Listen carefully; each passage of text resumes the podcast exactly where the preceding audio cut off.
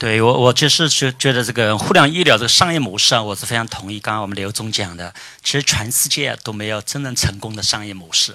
你看美国上市的互联网医疗相关的几家公司的市值都不到十亿美金的，一个是上半年这个去年上半年上了个 Teladoc，那电话医生，那上市的时候呢，这个市值还可以，现在好像跌到五十亿美金了。那还有一家这个帮企业的很多这些员工管理、医生选择什么叫 Caslight。好像前段时间股票跌到二十几，这个跌到什么两三亿美金了。所以如果在美国这么一个市场都没有超过十亿美金的公司的话啊，那我觉得商业模式一定属于探索阶段。那可能唯一的一家可能这个好像是二十亿美金左右是那个 WebMD，当它存在这个医学信息好像仍然局限在那个领域吧。所以我觉得首先呢，这个互联网医疗这个模式在全世界到现在为止没有真正成功的商业模式。那第二个呢？我觉得这个我们讲所谓的互联网思维里边很关键的一点，我觉得这里边，当这个流量跟资源嫁接的时候，互联网思维最成功的时候，一定是这个服务本身是过剩的，对啊？你说翼龙、携程、去哪儿，对吧？它这个中间平台，它卖的旅游资源，它是过剩的。当你过剩的时候，才需要有人给它分销。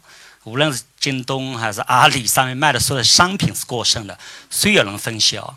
但医疗资源稀缺的，当你稀缺的时候，它是不需要分销的，对吧？你你无论是 BAT，你去找协和啊，你去找上海的瑞金医院，它是不需要你的。说实话，因为就说，就是互联网需要互联网流量的这些医院，可能可能今天对吧？这个客户并不去，对吧？去的都是很有争议的。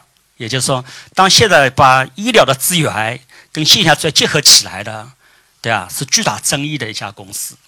对，它是实现了，就是说，对啊。但是就说，真正的这些这个需要流量的，像这种私营的医疗机构，它需要客户来，需要流量来。但是就说，在这个时候，这里边很多不去，不去原因就是，因为是公信力的问题。所以我就觉得，就是在特别在中国，我觉得问题更大。全世界本来私营医疗代表是高质量，就在中国私营医疗在今天，对啊？它并不代表高质量。现在由于垄断性的历史性的原因，最好的医生还在医院里边。那这几天呢，这个全国都在打击这个预约挂号了，对吧？那这方面我们深有体会。这个在零九年之前，爱康是中国最大挂号公司。在零五年的时候，当初我们把北京、上海、广州、深圳四个城市的八家挂号公司，当初爱康收购了六家。从那个时候开始，只要过段时间，人家说：“哎，凭什么说这些挂号资源在一家私营公司？”直到零九年被我们对手恶搞一把以后，对吧？我们在北京整个退出来。本来我们跟北京市卫生局有十年的合同，帮北京市卫生局经营这预约挂号平台。他后来被人家一说说，凭什么在一家私营公司就出来了？就像这几天好像说这个阿里健康在那个关于那个什么这个 药品的流通这方标签的问题，好像也是同样的问题，就说。所以我自己觉得，就是在互联网医疗方面，在中国绕不过去的，一定是个政府的开放程度，对吧？就是毕竟这些公立医院都属于国家的，他到底愿意让外面的多少参与进来？那当然，中国呢，我就有个机会，在全世界没有的，就是说，假如中国政府真的是认定说，能够让社会资源介入到这些政府控制公立医院体系里边去，中国是有可能成为中全世界第一个真正的可以把整个健康数据、医疗数据电子化流通的。在美国几乎不可能，因为在美国所有这些医院都是自己的医疗集团。它是这些政府对它是没有管控的，它是绝对是不可能说一个凯泽医院跟麻省总医院之间数据对接，在我看来，我觉得我看不到。在中国，我觉得是有可能的，像我们东软啊，包括像这万达信息，他们做的很多的是以城市为单位的，能把数据打通，我觉得是有可能的。所以我自己觉得下一步就是说，在中国的机会就是，我觉得就是因为这是一个高度管控的领域，如果政府足够开明。这个领域当中，确确实实是有可能，一方面创造财富，另外一方面能够让中国的老百姓得到更多受益。特别，我觉得今天的互联网在中国能发挥的价值，特别移动互联网，我觉得它只是说，第一，能够放大这些有限的资源。中国人很可怜，对吧？你像好大夫上面，平均资讯十分钟的资讯大概两百块钱，都是医生拿自己碎片时间。如果医生的碎片时间能够发挥出来有价值。其实中国的病人是很可怜的，那很关键的，中国人是一千个中国人，才一点七个医生；美国是二点七个医生，瑞士、德国是三点三个医生。就中国的医生本身就少。第二，中国大多数医生都是本科以下的这个学历，而西方的医生都是医学博士，所以从教育背景、受的 training 各方面，对吧？这个方面，这个中国的医生总体，我认为跟西方的 MD 是很大的差异的。所以我觉得互联网在今天，第一可以发挥这些这个能够把这些稀缺资源能够碎片化的事业把它放大化。第二呢，我觉得对流程的改造是很大的意义的。对啊，这流程改造从从这个有票贩子事情出来以后，现在北京市总算说，所以要求取消掉所有这些这个这种传统的这种排队挂号模式，全预约制了。所以我觉得对流程的管控一定是有价值的。最终我觉得还取决于说政府有多大的决心，让第三方公司进来参与。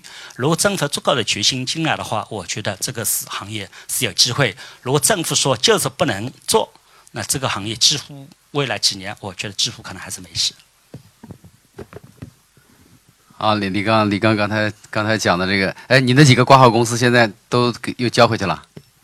对，就是零九年以后呢，只保留了上海，因为上海政府呢足够开明。上海政府呢就说，在零九年之后呢，就说这个让外面所有说可以提供第三方挂号的公司继续提供，但是呢不能收费。所以现在上海，我认为全国预约挂号做最好的应该是上海。原因就是说，上海政府做了开明，所以像幺幺四，呃，这个挂号网最大的应该是挂号的应该是上海。那上海的幺幺四是可以的，幺五八零也是可以的。另外呢，我们用了个新品牌叫导医通，然后上海百分之九十一的三甲医院在我们导医通平台上面也有，就说，对啊，它前提说你挂号本身不能收费。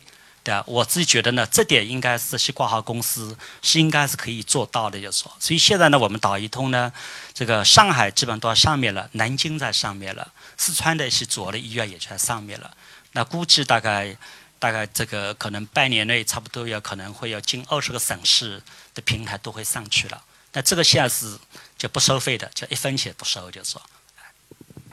那你的那你不收费，你的你的这个盈利模式啊，你的成本怎么怎么办？你怎么可持续发展？那第一，我觉得挂号肯定是不能收费的。第一个啊，只要一收费，肯定会有争议。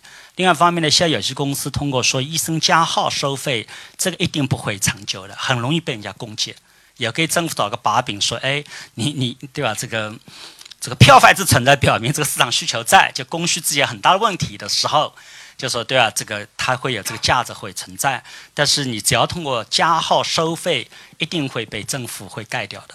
所以我觉得未来的这个赚钱一定通过其他的方式，我觉得还是有机会的，就是对啊，这个那现在就是在这方面这摸索出来的这个，无论是说这个好大夫、村医生，对啊，那我觉得他们通过碎片化的时间，通过这种电话咨询啊，像美国的 American Well 通过视频咨询啊，那这种收费是医生自己的时间，没有占用传统的。医疗的时间这情况下面，我认为政府还能默许。如果就是说我同样说一天开五十个病人，有些通过我加号进来的医生可以多收钱，有些不通过加号进来的不收钱的情况下面，这个肯定是被这个肯定会被媒体攻击，一定是。